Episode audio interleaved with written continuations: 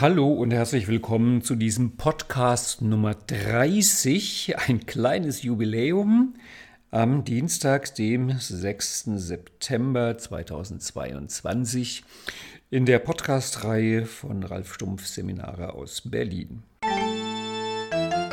Dieser Podcast über Modeling und NLP erscheint jeden Dienstag auf der Seite von Ralf Stumpf slash Podcast und auf allen üblichen Podcast-Plattformen und jeden zweiten Dienstag im Monat auch oder stattdessen äh, in der Podcast-Reihe von Landsiedel NLP Training auch auf den üblichen Plattformen. Heute geht es darum, wie man NLP-Trainings clever für sich nutzt. Also wie soll ich sagen, Trainingsanleitung für den NLP-Core, sowas in der Richtung. Es wird auch philosophisch und lebenspraktisch lastig überraschen.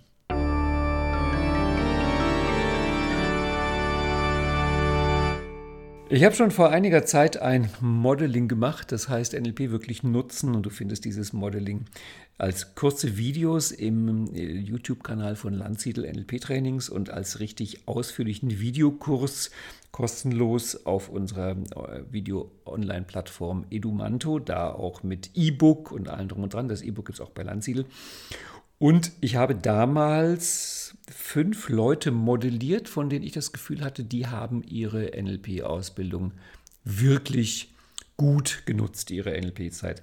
Der Hintergrund für dieses Modeling war damals, dass, so komisch das klingt, bevor Sie NLP anfangen, viele Leute sagen, oh, ich habe Angst, mich zu sehr zu verändern. Am Ende erkennt mich vielleicht meine eigene Mutter nicht mehr und sowas in der Richtung. Ich kann dich beruhigen. Das ist niemals geschehen. Die Leute wurden hinterher weiterhin von den Müttern und Vätern erkannt. Im Gegenteil, wenn überhaupt, dann kam vor, dass die Teilnehmer hinterher gesagt haben, naja, es hätte gern auch ein bisschen mehr Veränderung sein können. Und darum habe ich mir fünf Leute angeguckt, einer davon bin ich selber, wo ich sage, die haben wirklich viel Veränderung, viel Lebensveränderung aus ihrer NLP-Ausbildung, aus ihrer NLP-Zeit rausgenommen und habe da ähm, fünf Elemente herausgearbeitet und dazu die jeweils beschrieben und einen kleinen Kurs dazu gemacht und so weiter und so fort. Kannst du, wie gesagt, auf, der, auf dem Landsiedel-Videokanal und auf Edumanto dir anschauen und die Übungen machen. Aber in diesen fünf Elementen oder in diesem Modeling fehlt ein Teil. Und der Teil fehlt unter, anderem deswegen, weil den nicht alle von diesen fünf Leuten gleichermaßen gemacht haben. Man könnte also jetzt sagen, naja, dann ist der halt auch nicht notwendig für den Erfolg. Da ist nicht notwendig dafür, NLP wirklich zu nutzen. Ja, ja, ja, schon, aber ähm, ich habe nur die fünf Elemente beschrieben, die alle fünf Modelle gemeinsam haben. Es ist natürlich so, dass einige Modelle noch extra Tricks hatten. Und dazu gehört die Frage, wie man das NLP-Training für sich nutzt. Und ich habe ja gerade gesagt, es wird heute auch philosophisch und lebenspraktisch, weil wir kommen natürlich mitten rein in das Thema Prägungen der Schule. Und äh, wie stellen sich Menschen innerlich ein, wenn sie sowas machen wie eine NLP-Ausbildung zu besuchen? Leider ist es so, dass häufig die Prägung der Schule so aussieht. Man geht halt hin oder manchmal würde ich sogar sagen, man trägt seinen Körper hin und setzt sich da ab und lässt einfach geschehen. Das heißt, die Initiative ist oft nicht allzu hoch, sondern man macht einfach mit und sagt, was der Lehrer sagt. Ach, ich hatte einmal eine Teilnehmerin, die war, kam frisch aus dem Abitur, die war 18 Jahre alt und die saß seine Ausbildung und die guckte ganz unglücklich, kritisch und streng. Also es war wirklich kein schöner Anblick. Und dann bin ich in der Pause zu ihr und meinte, was ist denn mit dir los? Gefällt es dir nicht? Du guckst, du guckst so kritisch streng, fast böse. Und dann meinte sie zu mir ganz erschrocken, nein, nein, nein, nein, sie, sie würde nur ganz tolle aufpassen, damit sie im Unterricht mitkommt und nichts versäumt. Und dann habe ich herzlich gelacht und habe ihr erklärt, sie wäre hier nicht in der Schule. Ähm, es wäre anders.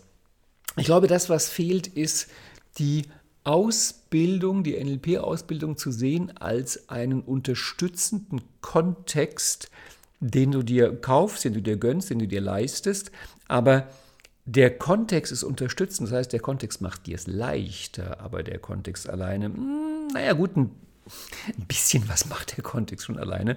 Aber da muss ich sagen, das geschieht mir über die Gruppe, weil wir sind halt rudellebende Säugetiere, wir sind soziale Wesen und wenn du lang genug dich in einer bestimmten Gruppe bewegst, in dieser Gruppe von NLP-Lern, dann werden Veränderungen von selbst geschehen, einfach durch die soziale Wirkung. Aber wir wollen mehr und darum geht es heute. Lass uns einfach mitten reinspringen. Ähm, eine Sache, die in der NLP-Ausbildung eine ganz große Rolle spielt, und das soll heute eigentlich der Hauptteil auch dieses Podcasts werden, sind die Übungen in Kleingruppen. Und da geht im Grunde von vorne bis hinten ganz viel schief. Das, was am allerersten schief geht, ist, dass die Teilnehmer ganz oft diese Kleingruppenübungen verwechseln mit einem Coaching. Und wenn man darüber ein bisschen nachdenkt, ist einem eigentlich klar, wie widersinnig das ist. Also es handelt sich um eine Übung. Und ähm, stell dir das so vor, NLP-Trainingskontext. Es geht um ein bestimmtes Format und ich habe als Trainer vielleicht eine Demo vor der Gruppe vorgemacht und natürlich aufgrund von 30 Jahren Erfahrung und äh, alle möglichen Tricks, die ich kenne, ähm, gelingt die Demo meistens und ist auch halbwegs beeindruckend und dann heißt es, geht in Kleingruppen und macht das auch. Und dann gehen die Leute in Kleingruppen und einer ist Coach, einer ist Coachee und einer beobachtet. Und dann ist es oft so, dass die Coaches einfach auch inspiriert von der Demo, die sie gerade gesehen haben, halt dann auch ein größeres Thema nehmen und das auf den Tisch legen und sagen, da, das ist eine dunkle Stelle in meinem Leben, äh, geh hin und heile mich. Und dabei vergessen, dass die Person, die jetzt in der Rolle Coach ist, dieses Format noch niemals durchgeführt hat.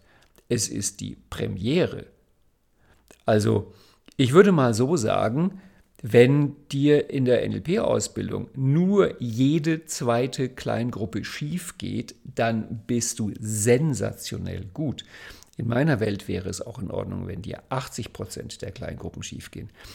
Ich habe ja, wie du vermutlich weißt, und was sich in meinem Leben als Glücksfall herausgestellt hat für NLP, ich habe ja, bevor ich NLP gemacht habe, Musik studiert und war Musiker. Ich vermute mal, du würdest auch denken, das ist, also wenn ein Musiker sagt, ich, äh, ich, ich, möchte üben, aber ich möchte um Gottes Willen beim Üben keinen Fehler machen, ich möchte mich um Gottes Willen beim Üben nicht verspielen, dann würdest du auch sagen, äh, geht's noch? Ich meine, warum übst du denn dann? Wir hatten als Musiker immer den Satz, wir üben, weil wir es nicht können. Wenn wir es könnten, bräuchten wir es nicht üben. Also überleg mal rein logisch, wenn du im Training in eine Kleingruppe gehst und dort eine Übung machst und du diese Übung aus dem Stand einfach kannst, dann wäre die Frage, welchen Sinn hat die Übung? Also jetzt mal ernsthaft, das ist doch eigentlich albern. Und ich war bei Keith Johnston, dem Theatersportbegründer, äh, und bei, der hat sich auch sehr viel, er war ja ursprünglich mal, ähm, glaube ich, Grundschullehrer und hat sich da auch sehr viel beschäftigt mit Lernen und Lehren und mit Fehler machen, was auch ein ganz wichtiges Thema ist.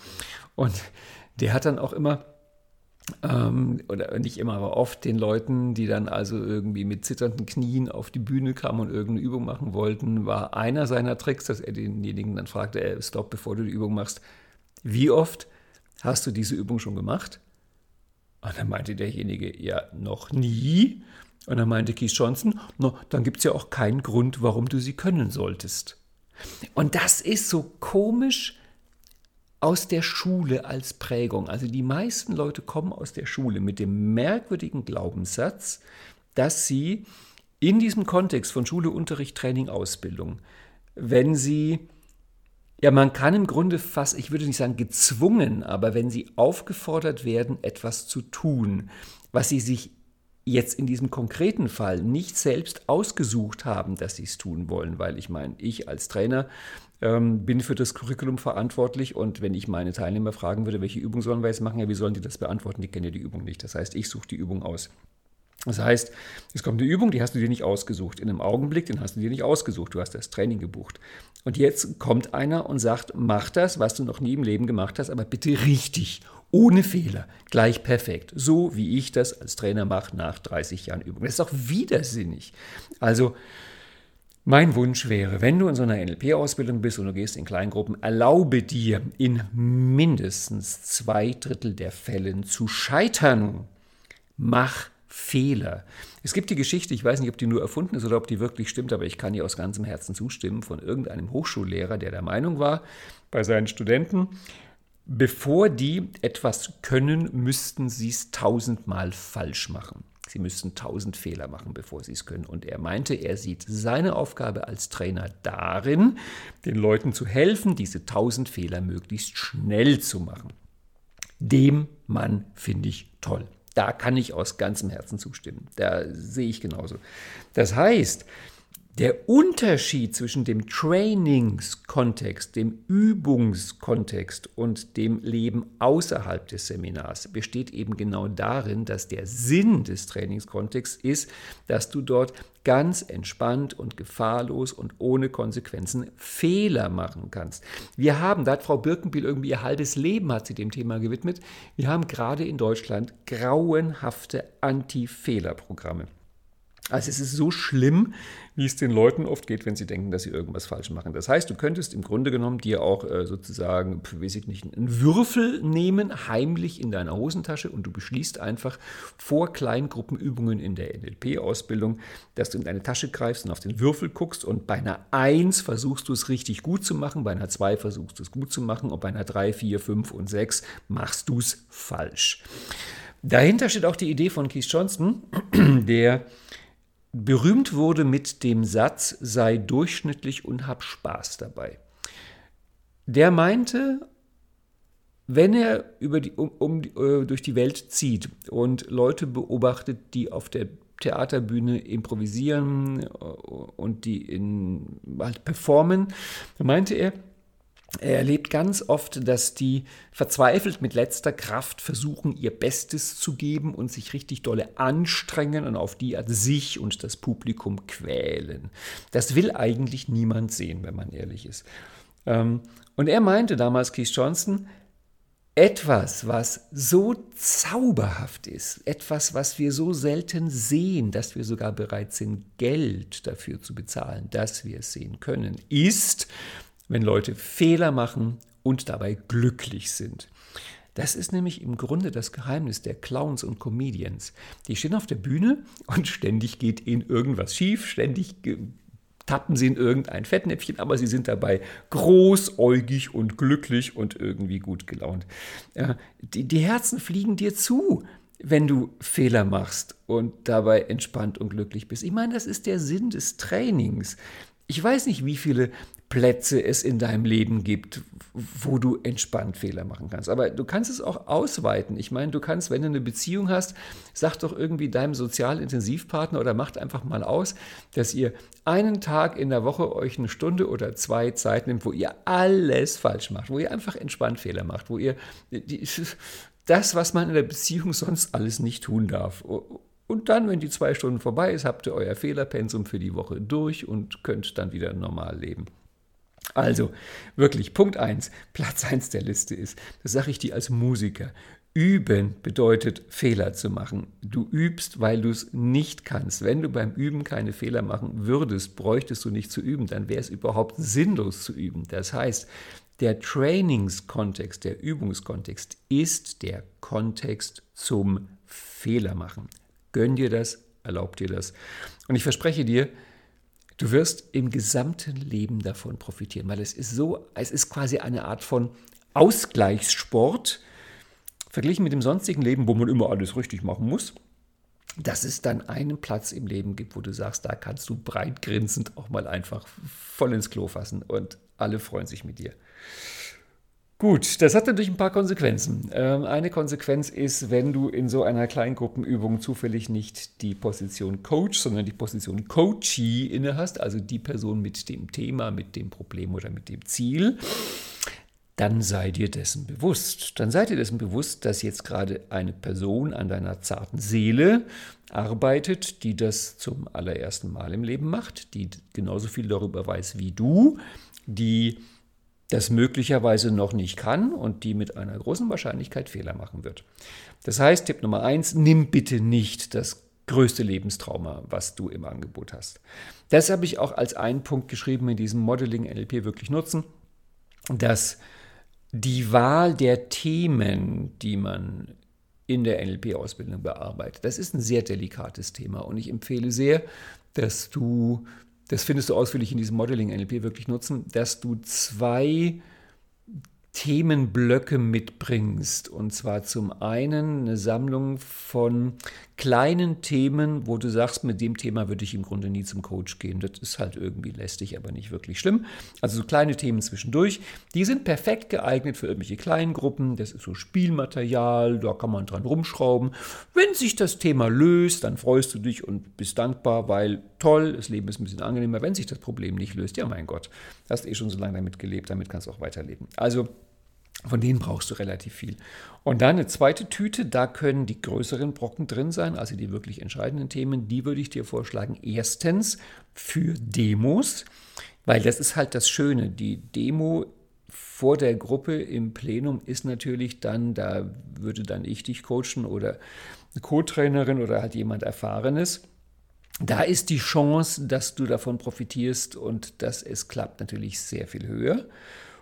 Und jetzt speziell in unserer Ausbildung in Berlin ist ja auch so, dass da immer wieder Leute dabei sind, die die Ausbildung wiederholen und du manchmal sogar zum Beispiel im Practitioner den Fall hast, dass da Leute als Teilnehmer drin sitzen, die eigentlich schon erfahrene NLP-Trainer sind, aber sich gönnen, diesen Kurs mal einfach zu wiederholen.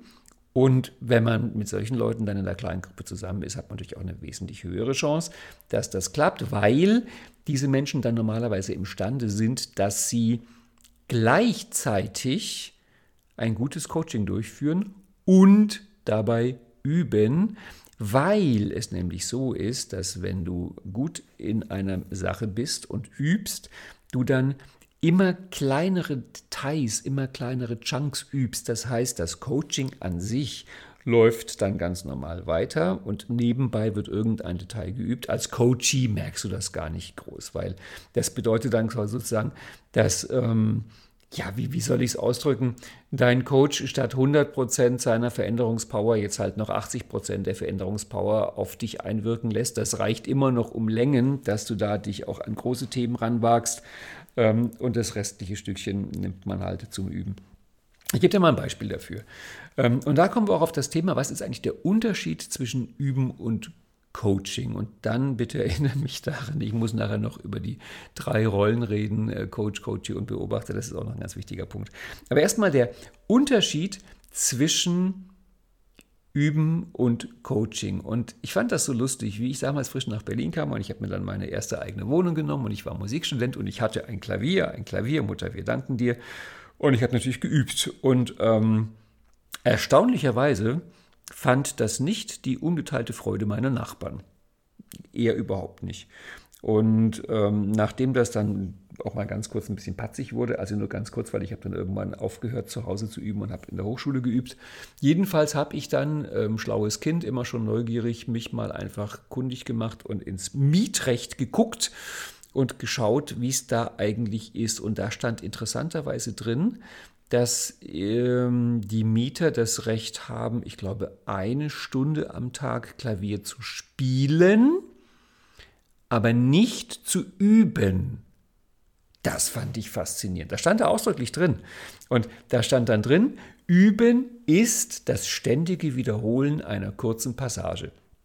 Und ich fand das so lustig, dass im Mietrecht eine wirklich zutreffende Definition dessen ist, äh, was üben ist. Also ich meine es mal ehrlich, wenn du einen Nachbarn hast und der Nachbar hat ein Klavier oder machen wir es mal ganz schlimm, er hat eine Geige oder wir machen es noch schlimmer, er hat eine Blockflöte. Also wenn du irgendwo wohnst, wo in der Nebenwohnung jemand ist, der wirklich ein Instrument lernt und der übt. Ich bin mir ziemlich sicher, dass du sehr klar unterscheiden kannst, ob der Mensch gerade spielt oder ob er übt, weil üben Klingt völlig anders als spielen. Üben ist halt genau wie es im Mietrecht steht, das penetrante Wiederholen einer einzigen kurzen Passage. Daddel die dumm, daddel die dumm, daddel die dumm, daddel die dumm, daddel die dumm, daddel die dumm, bis du irgendwann denkst, jetzt breche ich die Wand durch und beende dieses Grauen. Ähm, das heißt, das ist ja auch eine Sache, die alle Anfänger am Instrument lernen. Das, was weiß ich, wenn ich irgendwie ein Klavierstück spiele und ich verspiele mich da immer in Takt 38. Da hat natürlich keinen Sinn, wenn ich das Stück immer von, von Takt 1 anfange zu spielen, um irgendwann Takt 38 zu können. Wenn ich mich in Takt 31 verspiele, dann fange ich halt in Takt 37 oder in Takt 36 an. Das heißt, ich nehme quasi ein, zwei Takte Anlauf und übe dann die Stelle. Und wenn da ein schwieriger Sprung ist, ja, dann übe ich halt diesen einen schwierigen Sprung. Und dann übe ich ihn halt, wenn es sein muss, 20 Mal. Und dann drehen die Nachbarn halt durch. Ähm, übrigens, ich habe mir deswegen ein Digitalpiano gekauft. Das heißt, diese Stellen, da gibt es dann den Kopfhörer. Und niemand wird damit belästigt. Das sind halt die Möglichkeiten, die man heute hat. Übertragen aufs NLP bedeutet das, wenn du NLP übst, dann, ich sag's mal andersrum, wenn du coacht. Also man kann im Coaching auch ein bisschen üben, aber im Grunde ist ein richtig echtes bezahltes Coaching nicht der Platz, dass du was übst, obwohl auch manche Musiker immer gesagt haben, geübt wird auf der Bühne. Hm, kann man so und so sehen. Aber nehmen wir mal an, ähm, du gibst ein Coaching und fragst am Anfang deinen Coachie, was ist denn dein Ziel? Und wenn, als in dem Augenblick, wo du die Frage aussprichst, was ist denn dein Ziel, denkst du dir vielleicht auch aufgrund von nonverbaler Signale, oh, das war keine gute Frage. Aber irgendwie kommt dann doch eine Antwort und ihr findet wieder den Weg und das Coaching geht irgendwie weiter. Und im Nachhinein denkst du dir vielleicht mit dem Change History, weil es ja eine gute Idee nach so einem Coaching ein Change History zu machen, wie hätte ich denn die Frage noch formulieren können? Was ist denn dein Ziel? Was wünschst du dir? Was hättest du gerne? Was willst du? Was ist dein Wunsch? Wovon träumst du? Angenommen, alles ist möglich, angenommen, alles geht gut. Stell dir vor, du bist drei Wochen in der Zukunft, stell dir vor, du bist drei Jahre in der Zukunft, was erwartest du, was versprichst du dir und so weiter und so fort. Ich habe mal in einem Kurs mit den Leuten ernsthaft, wir haben tausend Möglichkeiten uns vorgenommen zu finden, zu fragen, was ist dein Ziel. Wir haben dann in Wirklichkeit nur ungefähr 100 Möglichkeiten gefunden als Gruppe, aber ernsthaft und ich fand das tief beeindruckend. Eine Teilnehmerin hat mir dann Wochen später ein Word-Dokument geschickt und sie hat es wirklich geschafft, 1000 Möglichkeiten aufzuschreiben, wie man nach einem Ziel fragen kann. Überleg das mal, 1000 Möglichkeiten, die Frage zu variieren, was ist dein Ziel? Und Du weißt natürlich, wenn du ein bisschen NLP-Ahnung hast, du kannst das ja nicht nur verbal variieren, du kannst es ja auch mit den nonverbalen Signalen variieren, du kannst es mit Gestik, mit Mimik, mit Stimmklang variieren. Also nach dem Motto, was ist dein Ziel? Was ist dein Ziel? Was ist dein Ziel? Was ist dein Ziel? Was ist dein hm, Ziel? Also das sind alles verschiedene Möglichkeiten, jedes hat eine andere Wirkung. Üben bedeutet jetzt in so einer Übungsgruppe oder in einer äh, Übungs Kleingruppe im Seminar, dass du zum Beispiel so ein Format durchführst und du kommst an die Stelle, was ist denn dein Ziel und es ruckelt. Du bist nicht zufrieden. Du sagst, stopp, ich möchte die Frage nochmal stellen und du gehst zwei Takte zurück und sagst, was wünschst du dir? Okay, du gehst zwei Takte zurück und du sagst, was versprichst du dir? Ähm, du wirst in so einem Coaching normalerweise nicht 100 Möglichkeiten ausprobieren können, aber so drei, vier, fünf Möglichkeiten. Das ist Üben. Und verstehst du, wenn du das in einem richtig echten bezahlten Coaching machst, wird dein Coachie wahrscheinlich denken, du hast eine Unwucht an der Eule oder was ähnliches. Das ist schon sehr ungewöhnlich. Ähm, ich mache das manchmal, wenn ich Zeit habe, also selten in der NLP-Ausbildung, zum Beispiel bei der Übung Circle of Excellence. Circle of Excellence kennst du vielleicht, Moment of Excellence. Man tut sich da einen Bodenanker vorstellen, also normalerweise halt einen Kreis, darum heißt das Circle of Excellence. Der wird schön gemacht, der wird mit einer Ressource verbunden, dann kommt irgendwann die Stelle G in deinen Kreis. Und manchmal übe ich da mit den Leuten zehn Möglichkeiten, wie ich als Coach den Satz sagen kann, geh in deinen Kreis und dabei nonverbale Signale machen kann, die zu jeweils komplett unterschiedlichen Ergebnissen führen. Das heißt, ich gebe dir mal nur ein paar Beispiele. Wenn ich zu meinem Coachie sage, also wir stehen normalerweise nebeneinander, geh in deinen Kreis, kann ich dabei einen Schritt nach vorne gehen. Ich kann einen Schritt zur Seite gehen. Ich kann einen Schritt nach hinten gehen, was einen völlig verrückten Effekt gibt. Ich kann mit meiner Hand nach vorne gehen. Ich kann mit meiner Hand nach hinten gehen. Ich kann, ich habe mir irgendwann überlegt, kann ich es schaffen? Ich habe also dann überlegt, Wie kann ich machen, dass mein Coachee vor mir in den Kreis geht? Wie kann ich machen, dass mein Coachee nicht in den Kreis geht? Wie kann ich machen, dass mein Coachee stehen bleibt? Wie kann ich machen, dass mein Coachee in den Kreis geht und sich sofort super gut fühlt? Wie kann ich machen, dass mein Coach in den Kreis geht und sich schlecht fühlt? Und dann wollte ich sogar wissen, wie kann ich machen, dass mein Coach beim Schritt in den Kreis stolpert? Der Trick ist, du musst selbst ein bisschen komisch stolpern. Das heißt, wenn du an so einer Stelle fünf oder zehn Möglichkeiten ausprobierst, diesen Satz, geh in den Kreis, geh bitte in den Kreis, mach bitte einen Schritt in den Kreis, mit nonverbalen Signalen zu begleiten, dafür sind Übungsgruppen da, dafür sind die Kleingruppen da. Das heißt mit anderen Worten, nehmen wir an, du bist in einer NLP-Ausbildung und es ist Kleingruppenzeit und ihr macht das Format, ich bleibe mal gleich dabei, Circle of Excellence. Um Gottes Willen, was soll denn dafür sprechen, dass du jetzt quasi nach Skript arbeitest und dich Schritt für Schritt wie ein Wildschwein durchs Unterholz, durch dieses Format durcharbeitest und hinterher irgendwie, sie erreichen den Hof mit knapper Not, der Coach lebt, der Coachee ist, naja und so weiter und so fort. Das, ist, das gibt doch keinen Sinn, dass man sich da nur irgendwie durchkämpft und hinterher sagt, ja, wir sind am Ende angekommen. Ich meine, wem soll das Spaß machen? Das heißt mit anderen Worten, der Sinn des Übens im Training besteht darin, dass wenn du zum einen natürlich dir erlaubst, Fehler zu machen, aber auch wenn du an eine Stelle kommst, wo du sagst, na, das war jetzt eigentlich nicht falsch, das würde ich, wenn es ein Coaching wäre, so akzeptieren und weitermachen. Aber im Grunde ist es nicht mein Niveau, es ist nicht meine Performance. Dann drück die Stop-Taste, spul ein kleines Stückchen zurück, man nennt das Change History im NLP, und mach genau die Stelle nochmal. Und ehrlich gesagt, es ist mir auch als Trainer lieber, wenn, wir bleiben beim Thema Change History, wenn die Leute in Kleingruppen gehen und sie üben Change History und die eine Gruppe kommt zurück und sagt, ja, wir haben uns da irgendwie durchgearbeitet, äh, zwar mit milden Verletzungen, aber sind am Ende irgendwie angekommen, toll war es nicht, aber wir haben die Schritte alle eingehalten. Und eine andere Gruppe kommt und sagt, wir haben von den fünf Schritten nur die ersten zwei geschafft, haben die aber so faszinierend variiert, dass uns förmlich neue Metaprogramme gewachsen sind und unsere Flexibilität sich potenziert hat. Ja, rate mal, welche von den beiden Gruppen mir lieber ist und rate vor allem mal, welche von den beiden Gruppen mehr gelernt hat. Das zweite generalisiert sich doch, das überträgt sich doch, da lernt man doch fürs gesamte Leben, da lernt man doch übers Fehlermachen, übers Variieren, übers Ausprobieren, übers Neugierig sein und so weiter und so fort. Ähm, auch das ein Tipp als Musiker, wenn du immer nur übst, wenn du immer nur übst und nie auf die Bühne gehst, das ist auch keine gute Idee. Ich habe für mich deswegen damals die Möglichkeit gewählt und das empfehle ich auch in diesem äh, Modeling NLP wirklich nutzen. Ich habe immer fleißig geübt, war für mich naheliegend als Musiker, habe aber auch von Anfang an richtig echte Coachings gegeben.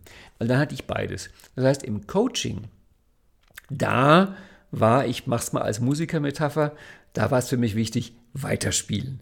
Also auch wenn da jetzt ein paar falsche Töne drin sind, spiel einfach weiter. Ich hatte vorher die Erfahrung gemacht, ah, das kennst du vermutlich auch. Ähm, also wenn man sich an der Musikschule dieses Klassenvorspiel anhört, also wo dann die ganzen 8, 10, 12, 14-Jährigen am Klavier, an der Flöte oder an der Geige spielen, jetzt mal ehrlich, es klingt sowieso alles fürchterlich. Ich meine, keiner von denen kann wirklich spielen. Es ist, es ist ein Graus und eigentlich gehen die Muttis und Vatis und Omas, Opas, Tanten, Tanten, Onkel nur hin, weil sie irgendwie sagen, oh, mein Kind steht auf der Bühne. Oh Gott, klingt das schrecklich. Ähm, Trotzdem ist ein Unterschied zwischen schlecht spielen und sich wirklich verspielen und Fehler machen. Aber das Lustige ist, nachdem sowieso alles grauenhaft klingt, wenn da wirklich ein echter Fehler vorkommt, merkst du es eigentlich nur daran, dass die Leute das Gesicht schrecklich verziehen oder dass sie einfach aufhören zu spielen. Das habe ich ziemlich früh rausgefunden und habe dann gemerkt, gerade wenn man moderne Stücke spielt, für die sowieso keiner mehr weiß, was das, wie das wirklich klingen soll, wenn du spielst und dabei einfach immer ganz normal guckst, irgendwie entspannt und kompetent und wenn du vor allem einfach weiterspielst, auch wenn währenddessen das Klavier abbrennt, dann merkt die meisten Fehler sowieso keiner. Das gleiche gilt auch im Coaching, so nach dem Motto, egal was du tust, wirke sehr kompetent. Äh, der Coachee coacht ja auch mit, das heißt mit anderen Worten, das ist der Unterschied zwischen dem wirklichen Coaching und der Übungsgruppe. In der Übungsgruppe würde ich dir empfehlen, mach Fehler, probier Sachen aus unterbreche möglichst oft, gehe immer wieder ein kleines Stückchen zurück und mache eine Variation, mache eine Alternative. Im Coaching ganz im Gegenteil.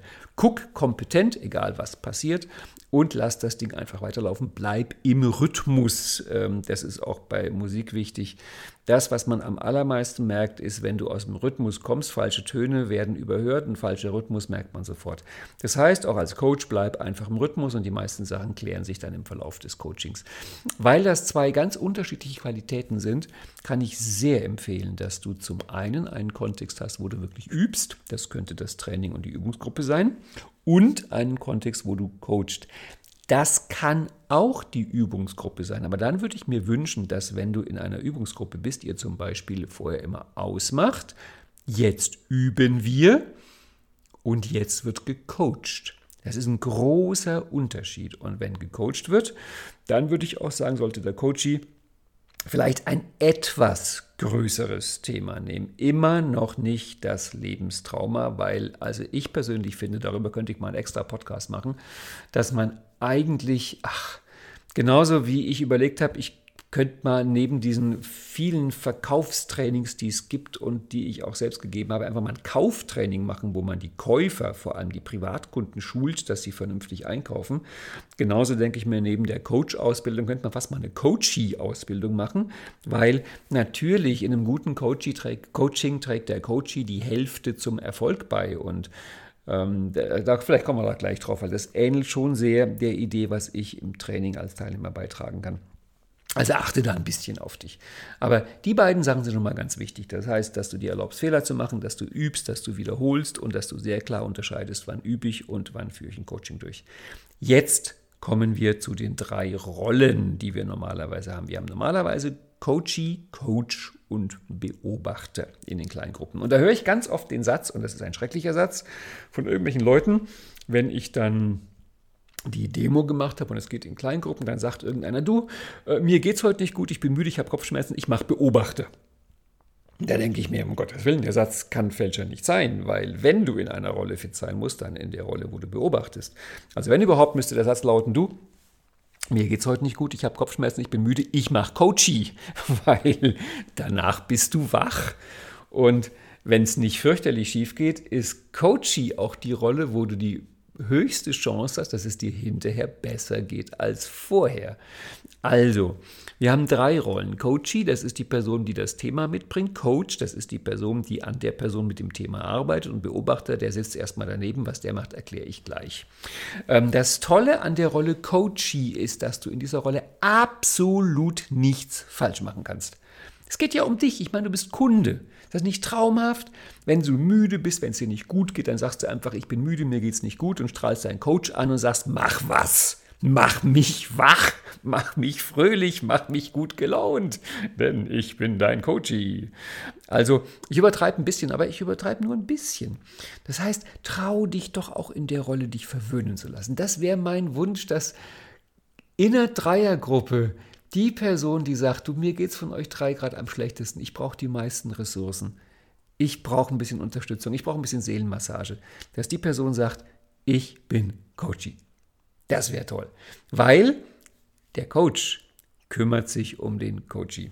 Das heißt, die Perspektive ist ziemlich klar, wenn du Coach bist, ist Coachie im Zentrum deiner Aufmerksamkeit und dein Job ist es, egal was du tust, es sollte dem Coachie hinterher besser gehen als vorher. Wenn du die Übung und das Format dazu nutzen kannst, ist es umso besser ähm, dann wende das an. Und auch so, wenn du dann sowas sagst wie, lass uns doch mal das variieren. Ich würde dir gerne mal fünf verschiedene, auf fünf verschiedene Arten die Frage stellen, was ist dein Ziel?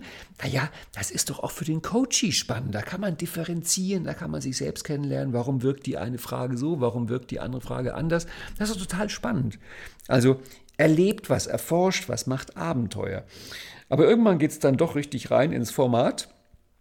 Und wie gesagt, wir üben es, weil wir es nicht können. Wenn wir es schon könnten, müssten wir es ja nicht üben. Und darum ist es natürlich der Klassiker, dass irgendwann im Laufe dieser Übung, die dann doch vielleicht ein bisschen sich einem Coaching annähert, plötzlich der Coach äh, mitten im Wald steht und sich fragt, huch, wo bin ich und wo ist hier der Ausgang?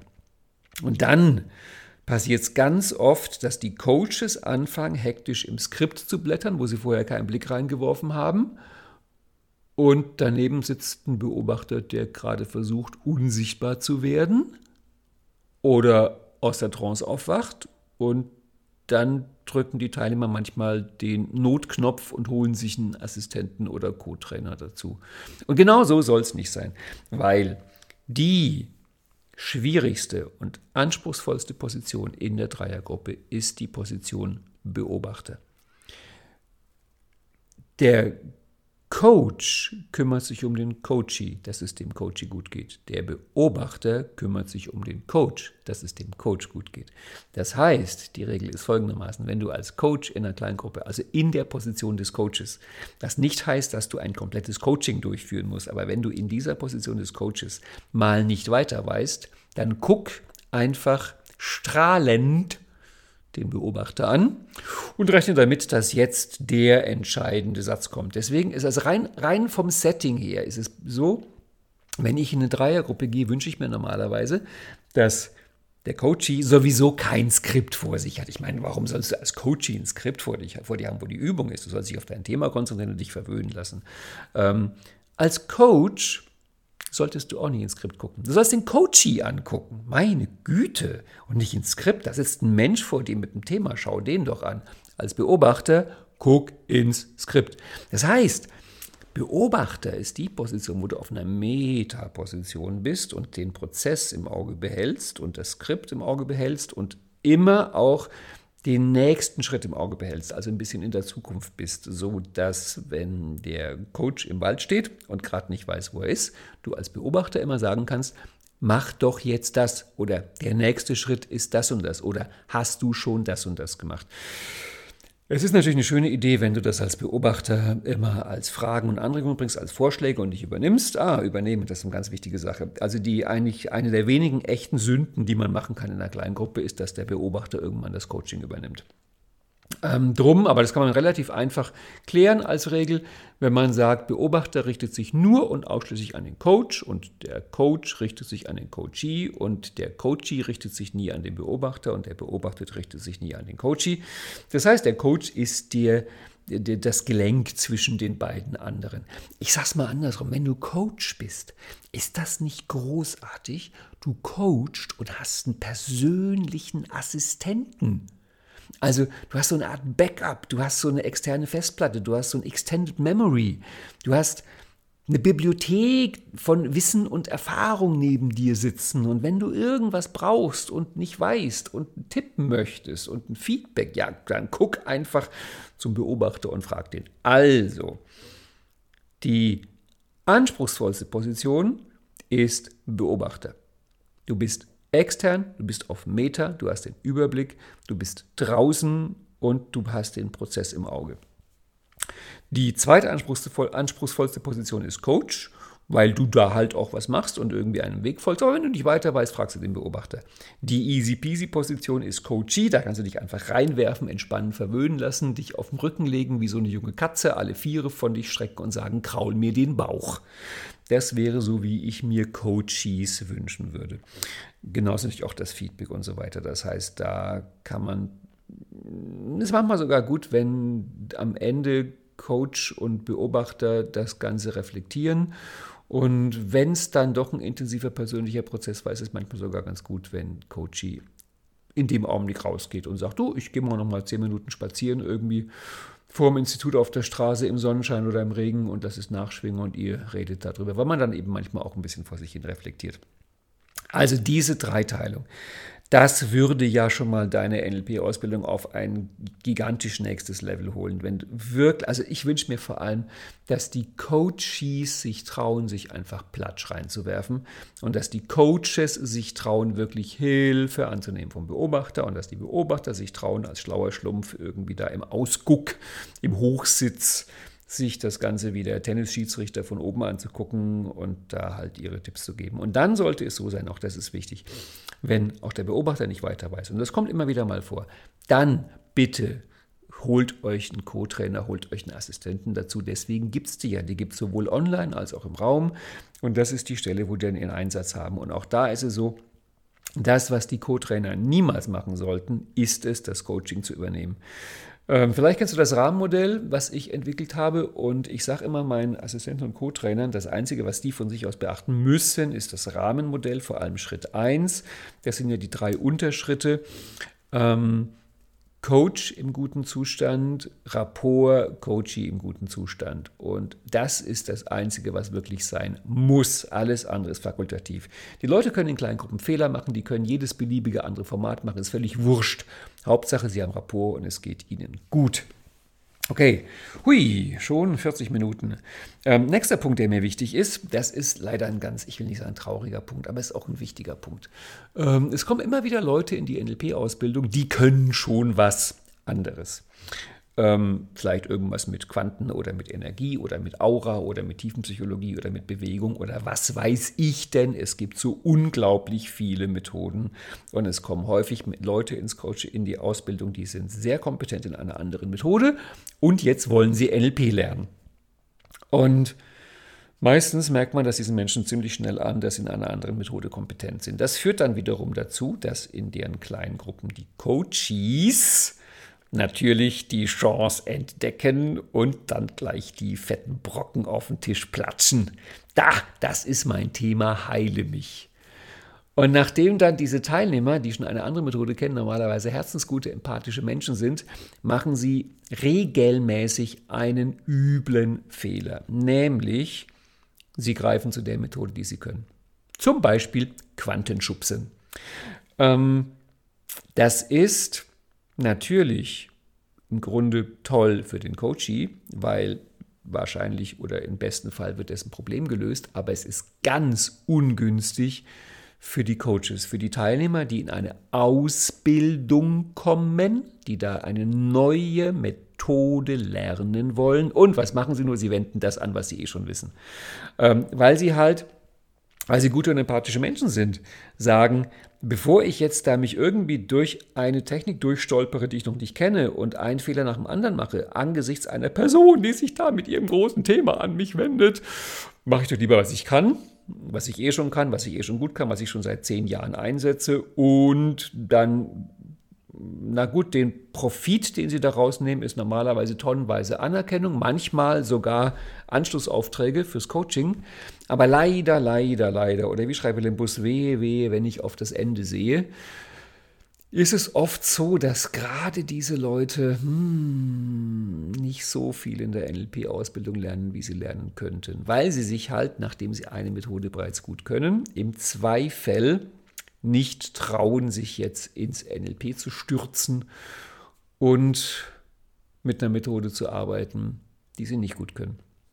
Und in so einem Fall, wenn du in der NLP-Ausbildung bist, egal in welcher Position du bist, kann ich dich nur aus ganzem Herzen unterstützen. Trau dich. Das heißt, nehmen wir an, du bist irgendwie Quantenschubsmeisterin und kannst das wirklich gut. Tipp 1 wäre, wenn es möglich ist, sag's niemandem. Das müssen die anderen gar nicht wissen. Oder sag's am achten Wochenende, dann kannst du noch ein bisschen akquirieren. Äh, stell dich dumm. Und dann hast du die volle Freiheit, genauso wie alle anderen auch im NLP Fehler zu machen. Wenn du dich verplappert hast oder wenn du so berühmt bist, dass die anderen sagen, oh, bist du nicht diese berühmte Quantenschubsmeisterin, ähm, dann bekenne dich offen dazu, ja, das stimmt, ich bin irgendwie Europameisterin im Quantenschubsen, aber ich bin jetzt hier in der NLP-Ausbildung, ich möchte NLP lernen und ich werde jetzt NLP ausprobieren, gerade weil ich es nicht kann. Quantenschubsen kann ich ja schon. Und wir hatten manchmal sogar schon den Fall, und ich finde das sehr toll, ich unterstütze das auch, dass dann solche Leute gesagt haben, ey, liebe Mitteilnehmer, wenn ihr wollt, mache ich mal abends eine Stunde, wo ich meine Methode vorstelle. Und dann erzähle ich von meiner Kompetenz und ich führe das vor und ich gebe euch einen Einblick. Das finde ich großartig, wenn wir voneinander lernen. Aber, haben sie da nicht dazu gesagt, aber es wäre schön, sie hätten es gesagt. Aber bitte, ansonsten lasst mich in Ruhe, lasst mich meine Kompetenz vergessen und lasst mich mit euch genauso strahlend dumm im NLP sein und das von vorne anfangen. Also es tut mir jedes Mal in der Seele weh zu sehen, wie die Menschen, die schon in einer vergleichbaren Methode kompetent sind, dann immer wieder durch den Prozess und die Umstände in ihre Methode hineingedrängt werden und nicht die Gelegenheit haben, im NLP genau die dummen Anfängerfehler zu machen, die sich alle anderen auch erlauben können. Ähm, drum ist es manchmal peinlicherweise so, dass die, die ohne jede Vorerfahrung in dem Gebiet kommen, schneller vorankommen als die, von denen man denkt, eigentlich bist du doch schon ein erfahrener Coach. Genau, das ist der Punkt, den wollte ich auch noch sagen. Und jetzt kommen wir zum letzten Punkt, weil wir nähern uns schon der Marke von einer Stunde. Du weißt, ich nehme mir jeden Dienstag vor, dieser Podcast wird eine halbe Stunde und dann wird er jedes Mal fast genau eine Stunde. Und äh, mein Unbewusstes und ich, wir mögen uns da sehr. Wir sind da ein Team. Und das passt schon. So neulich hat mir mal irgendeine Zuhörerin gesagt, sie findet meinen Podcast zu kurz. Sie findet Podcasts von drei bis vier Stunden Länge gut und ob ich nicht jede Woche einen drei- bis vierstündigen Podcast machen kann. Ja, die musste ich leider enttäuschen. Ich finde, meine halbe Stunde, die in Wirklichkeit eine Stunde ist, ist genau die richtige Länge. Aber wer weiß, irgendwann mache ich vielleicht mal den endlosen Podcast. So, ähm, das war der wichtigste Punkt, der zu den kleinen Gruppen. Aber das Training besteht ja auch noch aus mindestens zwei bis drei anderen Teilen, nämlich die Vorträge, na, wenn man es genau nimmt, die Vorträge, die Fragen dazu, die Demos und die Pausen. Da müssen wir mal alles noch angucken, wie man da das Training gut nutzen kann. Ähm, gehen wir mal in die Vorträge und Demos. Also da, wo du als normaler Teilnehmer einfach in der Gruppe sitzt und konsumierst. Ich drücke es mal ganz klar so aus. Jetzt ist ja bei uns in Berlin so oder bei uns auf Zoom so, dass wir als äh, meines Wissens sogar die einzigen in Deutschland, ich weiß nicht, ob das inzwischen anders geworden ist, aber ähm, wie ich das letzte Mal recherchiert habe, war das so, dass wir die einzigen in Deutschland sind, die wirklich ganz offiziell sagen, bei uns gibt es eine Aufzeichnung. Das gesamte Training im Plenum wird aufgezeichnet und es ist im Preis mit inbegriffen. Du kriegst hinterher die Aufzeichnung. Mm. Ähm, erinnere mich dran, ich will gleich noch sagen, dass das auch in kleinen Gruppen sehr sinnvoll wäre, mal aufzuzeichnen, Klammer wieder zu. Ähm, diese Aufzeichnung hat den hat viele Vorteile. Drum mache ich sie. Also erstmal die Geschichte, wo ich das gelernt habe. Ich war bei Vera F. Birkenbiel in meinem zweiten großen Seminar bei ihr. Damals haben wir uns noch gar nicht so persönlich gekannt. Da war ich einfach normaler Teilnehmer. Und Frau Birkenbiel steht auf der Bühne und sagt am Anfang den Satz, wenn Sie wollen, können Sie dieses Seminar gerne unterm Tisch heimlich aufzeichnen, aber wenn Sie eine gute Qualität wollen, dann kaufen Sie doch einfach unsere professionelle Aufnahme. Und das Lustige war, neben mir saß einer, der hat dann wirklich mit hochrotem Kopf unter den Tisch gefasst, an irgendeinem Gerät rumgefummelt und da irgendeine Taste geklickt und dann war sein Aufnahmegerät aus. Und bei Frau Birkenbild stand in der Mitte des Raums immer eine riesengroße professionelle Fernsehkamera, wo das Ganze aufgezeichnet wurde und sie hatte ein Mikrofon um den Hals und irgendwie alles ganz schick. Das heißt, da habe ich zum ersten Mal kennengelernt, ähm, wie das, Entschuldigung, wie das ist, dass ähm, so ein Seminar aufgezeichnet wird. Und ich fand es toll. Ich fand es wirklich toll, weil ich bin einer von denen, das ist jetzt wäre das nächste Thema, ich schreibe ungern mit im Seminar. Also ich habe manchmal Teilnehmer und Teilnehmerinnen, da, da bewundere ich, dass die während des Trainings quasi ein Buch schreiben und in vielen Fällen auch noch mit verschiedenen Farben und, und Zeichnungen drin, unterstrichen und Grafiken und manche Leute schreiben sogar in gebundene Bücher und auch mit einer schönen Schrift und ich schmelze dahin, weil das ist mir nicht gegeben. Ich habe in meiner gesamten eigenen NLP-Ausbildung, glaube ich, ein Blatt mitgeschrieben und das war so schlampig geschrieben, dass ich es hinterher nicht mehr lesen konnte. Gut, zum einen, ich bin von der Natur mit einem sehr guten Gedächtnis gesegnet. Und ich konnte vor allem deswegen auch nicht mitschreiben, weil ich musste währenddessen bestimmte mentale Programme, Strategien machen, die mich daran gehindert haben, mitzuschreiben. Also mir geht das so, entweder ich schreibe oder ich passe auf, aber ich kann nicht beides. Andere Leute sagen, ich muss schreiben, um aufzupassen. Also es gibt jedenfalls beide Möglichkeiten. Und das heißt, wenn du im Training schreiben musst, um zu verstehen, wäre mein Tipp, schreib. Wenn du aber nur deswegen schreiben tätest, um die Sachen hinterher noch zu wissen, dann wäre mein Tipp, ja, mein Gott, es gibt doch eine Aufnahme. Also es ist gut, sich darauf verlassen zu können, alles, was hier geschieht, alles, was der Trainer sagt, wird aufgezeichnet. Wir machen ja sogar inzwischen drei Aufzeichnungen, falls mal eine oder zwei schief geht. Wobei wir hatten sogar einmal einen einzigen Augenblick, wo alle drei Aufzeichnungen hinterher defekt waren. Aber das kam nur einmal vor in all den Jahren. Das war eine blöde Stelle.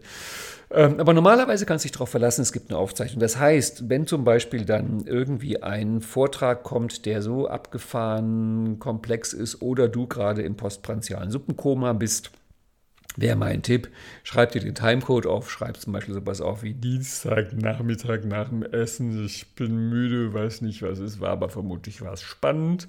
Und dann kannst du dir hinterher dieses Stück auf der Aufzeichnung wieder anhören und wenn du willst, dann auch mitschreiben. Manche, das finde ich auch ganz toll, tun dann sogar bisweilen zum Beispiel so eine Demo, ein Stückchen oder ganz transkribieren. Das sind alles Möglichkeiten, die dir die Aufzeichnung bietet. Das heißt, es ist ein, ein gewaltiger Lernbooster der dir halt erlaubt, all diese Sachen hinterher noch einmal dir reinzuziehen, die vielleicht im Training zu schnell waren. Der zweite Punkt von den vielen Vorteilen der Aufzeichnung ist, dass du ohne Aufzeichnung im Training sonst immer vor der blöden Entscheidung stehst, ob du assoziiert mitgehen sollst, also quasi erleben, mit dir geschehen lässt, dich in bestimmte Prozesse hineinfallen lässt oder dissoziiert auf einer Metaposition den Prozess beobachtest. Beides ist spannend, beides ist fürs Lernen notwendig, beides gleichzeitig geht nicht. Wenn man in einem Training ist, wo nicht aufgezeichnet wird, ähm, ist es immer die blöde Entscheidung, auf welche Position gehe ich jetzt. Wenn es eine Aufzeichnung gibt, ist es überhaupt keine blöde Entscheidung, weil dann ist der Tipp, dass du im Training einfach auf den Archetyp der Liebenden gehst oder große Mutter oder sowas in der Richtung, jedenfalls voll assoziiert im Hier und Jetzt mit deinen Emotionen und den anderen verbunden und wow, rein in die emotionale Achterbahn und staunen und erleben und die, alle Minute eine neue Welt. Ist das großartig, dir vielleicht manchmal sogar aufschreibst, wie es dir geht und hinterher mit der Aufzeichnung dann total auf die Metaposition gehst, auf den Archetypen des Magiers oder Wissenschaftlers und minutiös analysierst, was da jetzt genau in welchem Metaprogramm und auf welcher logischen Ebene und in welchem Sinneskanal genau passiert ist und da jetzt mit der vollen, klaren Schärfe deiner Ratio das Ganze analysierst. Ist das nicht großartig? Das heißt, die Aufzeichnung wirklich zu nutzen bedeutet, dass du im Training assoziiert und nach dem Training dissoziiert sein kannst. Es gibt noch einen dritten Vorteil der Aufzeichnung. Den muss man gar nicht an die große Glocke hängen, aber ich finde ihn ziemlich cool für mich. Und zwar geht es auf eine Bemerkung von Fritz Perls zurück. Fritz Perls meinte mal zu irgendeinem Schüler, wenn du wirklich gut werden willst, dann arbeite öffentlich. Und das kann ich absolut unterstreichen. Also ich finde das in ganz vielen NLP-Seminaren wirklich manchmal merkwürdige Sachen passieren, wo man sich fragt, was, was, was ist das jetzt hier eigentlich? Und viel von dem findet halt nur deswegen statt, weil es keine Aufzeichnung gibt, weil es keine Öffentlichkeit gibt. Und ich finde, dieser Gedanke, es gibt eine Öffentlichkeit, in der wir arbeiten, es gibt eine Metaposition, es gibt noch eine Dissoziation drin, die bringt für mich genau den Unterschied zwischen einer Ausbildung und Therapie oder Coaching. Ich sage den Leuten, wenn du an irgendwelchen sehr intimen, sehr persönlichen Themen in einem geschützten Rahmen arbeiten willst, dann bitte buch dir Coaching oder bei jemandem, der das kann, auch eine Therapiesitzung, wo wir wirklich geschützt und intim an bestimmten Themen arbeiten können, die niemand anderen was angehen. Das ist Coaching. Das NLP-Seminar ist eine Ausbildung. Da geht es darum, was zu lernen und nicht primär, es geht nicht primär darum, äh, an persönlichen Themen zu arbeiten. Das ergibt sich selbstverständlich, weil das ist ja sozusagen äh, der, der Inhalt, mit dem wir umgehen. Aber es geht halt darum, dass du lernst, wie man das macht. Und wenn es dir quasi nur darum geht, eine persönliche Entwicklung, dann ist das Coaching normalerweise der bessere Weg. Also im NLP geht es halt darum, dass du die Methode lernst, um dir später selbst helfen zu können. Es ist eine Ausbildung, eine Ausbildung, eine Ausbildung. Habe ich schon gesagt, dass es eine Ausbildung ist? Es ist eine Ausbildung. Und die Aufzeichnung bringt da genau dieses bisschen hm, wahrgenommene Öffentlichkeit mit rein, die alle daran erinnert, dass wir hier Ausbildung haben und auch entsprechend arbeiten. Das führt zum Beispiel konkret dazu, dass wenn Leute in Demos irgendwelche Themen nennen, ich denen immer sage, bitte nenn keine Namen, nenn keine Firmennamen, nenn keine Persönlich äh, Personennamen. Ähm, überleg dir genau, welchen Inhalt möchtest du rausgeben, welchen Inhalt möchtest du nicht rausgeben. Und dann kann man da wunderbar dran arbeiten. Es ist selbstverständlich so, dass die Aufzeichnung nur für die Teilnehmer im Seminar ist und für niemand anderen. Aber ich meine, sind wir ehrlich, hundertprozentige Garantie gibt es nicht dafür. Also meines Wissens ist das so, dass in den 30 Jahren, und ich finde das wirklich ein gigantisches Kompliment meiner Teilnehmer, dass in den 30 Jahren niemals irgendeine Aufzeichnung rausgegeben worden ist. Ich vermutlich durfte mal irgendwann ein Lebenspartner irgendwann mit angucken. Mensch, guck mal, was wir hier für tolle Sachen machen. Aber ansonsten wurde das nie wirklich weitergegeben, soweit ich weiß. Und das finde ich großartig. Aber garantiert ist es nicht. Gerade jetzt mit Zoom, weißt du ohnehin nie in, in keinem Zoom-Seminar. Also auch wenn du in irgendeinem Zoom oder, oder anderen Online-Seminar bist, wo es heißt, dass nicht aufgezeichnet werden darf, bitte mach dir einfach klar, es gibt äh, Screen Recording Software und es ist ganz problemlos möglich, dass jeder unmerklich Online-Geschichten einfach aufzeichnet. Und das sollte einem bewusst sein, dass es gibt Online gibt es nichts unbeobachtet. Und in Wirklichkeit gibt es auch im Seminar und Coaching nichts unbeobachtet, weil du weißt nie heutzutage, ob nicht irgendeiner sein Handy versehentlich im Aufnahmemodus betreibt. Also ich finde es ehrlich gesagt gut, das zu wissen, weil es bringt einem halt so ein bisschen, es erinnert einen an Anstand, dass man also sich da, naja gut und so weiter und so fort. Also ich will damit sagen, es ist eine Ausbildung und es ist gut zu wissen, dass es eine Ausbildung ist.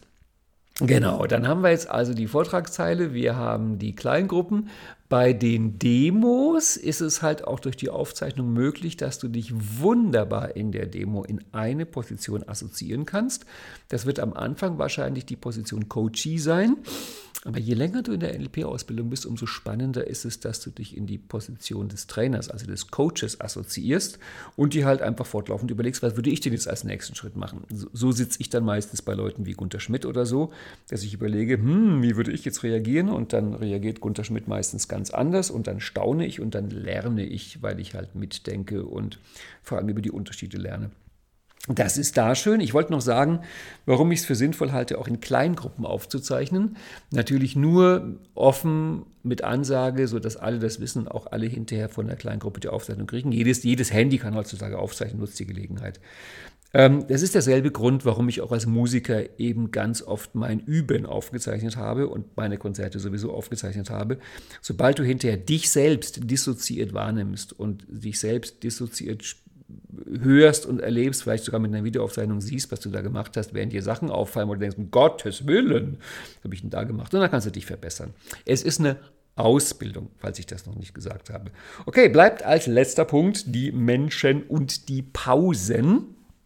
Das ist jetzt quasi die die Stelle, wo sich das Zoom-Seminar, die Zoom-Teilnahme am stärksten unterscheidet von der Präsenzteilnahme, die Pausen, wo man zusammen ist. Und das ist ja, also manchmal glaube ich ja sogar, es ist das größte und entscheidende Geschenk einer NLP-Ausbildung. Das ist total lustig. Ähm, ich habe natürlich im Zuge von irgendwelchen Marketingaktionen ähm, wollte ich wissen, warum machen Leute eigentlich eine NLP-Ausbildung und habe dann halt die Leute, die bei mir in der Ausbildung sind, gefragt, und da kam was Spannendes raus, nämlich ähm, die hatten bestimmte Gründe, warum sie eine NLP-Ausbildung angefangen haben, aber nach fünf oder zehn Wochenenden, als ich sie fragte, was ist denn jetzt für dich das Tollste, was du in der NLP-Ausbildung hier mitnimmst, profitierst, gewinnst, kamen völlig andere Sachen als das, weswegen sie am Anfang die Ausbildung gebucht haben. Und bei den meisten auf Platz 1 steht, wenn man sie fragt, was war denn rückblickend das Tolle an deiner NLP-Ausbildung? Die Gruppe, die Menschen, die Leute, die man da so trifft. Und interessanterweise sagt das eigentlich nie irgendjemand vorher. Nach dem Motto, ich buche eine NLP-Ausbildung wegen den Leuten, die da hingehen. Ähm, was komisch ist, weil eigentlich ist der Tipp uralt. Also Frau Birkenbiel, um die nochmal zu zitieren, hat das schon irgendwie vor 40, 50 Jahren erzählt. Die meinte, äh, man solle irgendwelche sich äh, tolle Seminare raussuchen mit einem tollen Titel, soll da hingehen, um Leute kennenzulernen. Und ihr sagt zwar immer, wenn zusätzlich das Seminar noch gut ist, dann ist das die Sahne auf dem Kuchen. Aber eigentlich geht man dahin wegen der Leute. Und zwar einfach deswegen, ähm, man trifft da halt Leute, die trifft man sonst nicht so. Und man trifft sie auf eine Art, wie man sie sonst nicht so trifft. Wir sind einfach soziale Wesen. Wir gleichen uns unbewusst der Gruppe an. Darüber geht ja auch gerade die, die Newsletter-Serie, die ich schreibe. Also der Einfluss der, der Umwelt, der Gesellschaft, des sozialen Systems auf die persönliche Veränderung, die wir machen. Und das ist im Grunde das größte Geschenk in diesen Gruppen. Das heißt, setze dich den anderen Leuten aus, lerne die anderen Leute kennen, nimm die Pausen, ernst ist kein gutes Wort, weil die Pausen machen natürlich Spaß. Aber zeig dich und lerne die anderen Leute kennen. Und du, es ist keine Arbeitszeit. Du musst da nichts tun. Du musst da nicht Networking machen. Du musst keine Visitenkarten verteilen.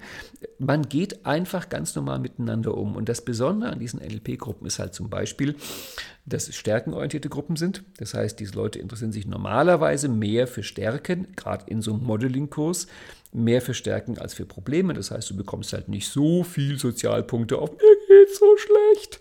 Dafür aber vielleicht sehr viel Neugierde und offene Augen, wenn du von deinen Kompetenzen erzählst. Es ist ja auch ein bisschen auch so, dass man sich vernetzt. Ach, du kannst das, ach, du kannst das, das ist ja toll, erzähl doch mal. Es ist natürlich auch eine Informationsbörse.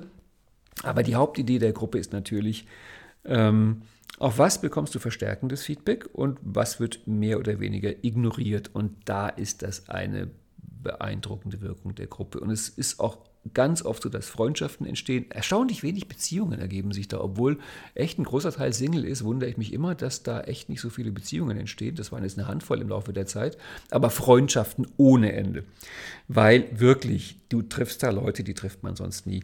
Also das ist ein ganz wichtiger Punkt im Training, auch das zu nutzen, die Leute kennenzulernen. Und gerade die gibt es ja auch, sind wir ehrlich, wo du sagst, öh, mit dem kann ich ja überhaupt nicht, ist natürlich der NLP-Trainingskontext auch ein großartiger Trainingskontext, um zu lernen, zu üben, auszuprobieren, mit Leuten klarzukommen, die man sich sonst vielleicht nicht ausgesucht hätte, um mit denen klarzukommen. Und von daher würde ich dir empfehlen, na gut, die Kleingruppen werden bei uns sowieso zufällig gemischt, also gelost, aber wenn du dann mal wieder mit einer Person in einer Kleingruppe bist, wo du sagst, die hätte ich mir jetzt nicht freiwillig ausgesucht, toll! Du kannst zum einen feststellen, was dich triggert, wo deine Baustellen sind, wo bei dir noch irgendwelche Karten im Spiel sind und du kannst die andere Person kennenlernen. Das ist ja auch das Tolle, dass man in diesen Trainings Leute kennenlernt, die würde man sonst nicht kennenlernen. Aus anderen, wie soll ich sagen, aus anderen Glaubenssystemen, aus anderen Berufen, aus anderen weltanschaulichen Ecken und ich habe es jetzt auch in diesen zweieinhalb Jahren Corona gemerkt, wo natürlich auch in der Jablonski-Straße ähm, Leute waren, die die Welt sehr unterschiedlich gesehen haben. Ich bin so stolz auf meine Teilnehmer und so dankbar für meine Teilnehmer, dass obwohl wir zum Teil die Welt sehr verschieden gesehen haben, bis auf ein oder zwei echt ganz seltene Ausnahmen, war es immer so, dass alle wertschätzend, neugierig und freundlich miteinander umgegangen sind und sich nicht so sehr gegenseitig belehren wollten, weil das bringt sowieso nichts, sondern eigentlich, wenn überhaupt voneinander lernen wollten. Ach, das ist ja spannend, du siehst die Welt anders. Wie siehst du die denn? Erzähl doch mal. Also der Umgang miteinander ist so großartig, dass alleine das, also manchmal glaube ich ja auch, im Grunde verkaufe ich ein Gruppenevent, wo die Leute zusammenkommen und Gelegenheit haben, Zeit miteinander zu verbringen und der NLP-Vortrags- und Demo-Teil ist so ein bisschen eigentlich das Unterhaltungsprogramm nebenbei. Womit ich am Ende bin, denn ich komme von der Bühne, ich bin immer noch auf der Bühne. Äh, Im Wochengruß vorgestern haben wir auch gesagt, NLP kommt aus dem Theater, NLP ist Theater. Das Ganze ist eine große Show und ich meine das in keiner Weise abschätzig, weil die Theatertradition, wenn du zurückgehst ins alte Griechenland, Theater kommt aus einer Tradition, wo von Anfang an eine spirituelle Komponente mit drin war und eine Komponente von persönlicher Entwicklung. Und die Leute sind früher ins Theater gegangen, um sich als Menschen weiterzuentwickeln. Diese Idee, dass das einfach flache Unterhaltung ist, ist eine dumme Perversion des Theatergedankens. Darum geht es überhaupt nicht. Theater ist das, wo letztendlich die ganze persönliche Entwicklung und sogar die ganze Psychologie herkommt. Und von daher schließt sich der Kreis. Die NLP-Ausbildung ist eine riesengroße Show, das ist eine riesengroße Inszenierung, die du wunderbar als Zuschauer genießen kannst, wo du aber sogar, und ist das nicht großartig, mitspielen kannst, mit beeinflussen kannst, die Geschichte mitschreiben kannst und äh, sehr viel Spaß hast und sehr viel lernen kannst. So, das war's. Meine halbe Stunde hat erwartungsgemäß wieder eine Stunde gedauert. Ähm, ich hoffe, du hast viel spannende Sachen mitgenommen. Der Hauptpunkt ist Fehler machen, Fehler machen, Fehler machen. Trau dich richtig auf den Schlamm zu hauen, dass es spritzt. In der NLP-Ausbildung darfst du das. Das ist der Platz dafür, dass du glücklich und großäugig strahlend Fehler machst, mit tollen Leuten zusammen Spaß hast, Dinge erlebst und das wirklich für dich nutzt als einen Kontext, in dem du dir deine Träume erfüllst. Ach, das war jetzt ein schönes Schlusswort. Damit höre ich auf. Wir hören uns wieder nächsten Dienstag. Bis dahin gibt es das Donnerstags-Webinar, den Samstag-Newsletter, den Sonntagswochengruß und nächsten Dienstag den nächsten Podcast. Bis dann. Tschüss.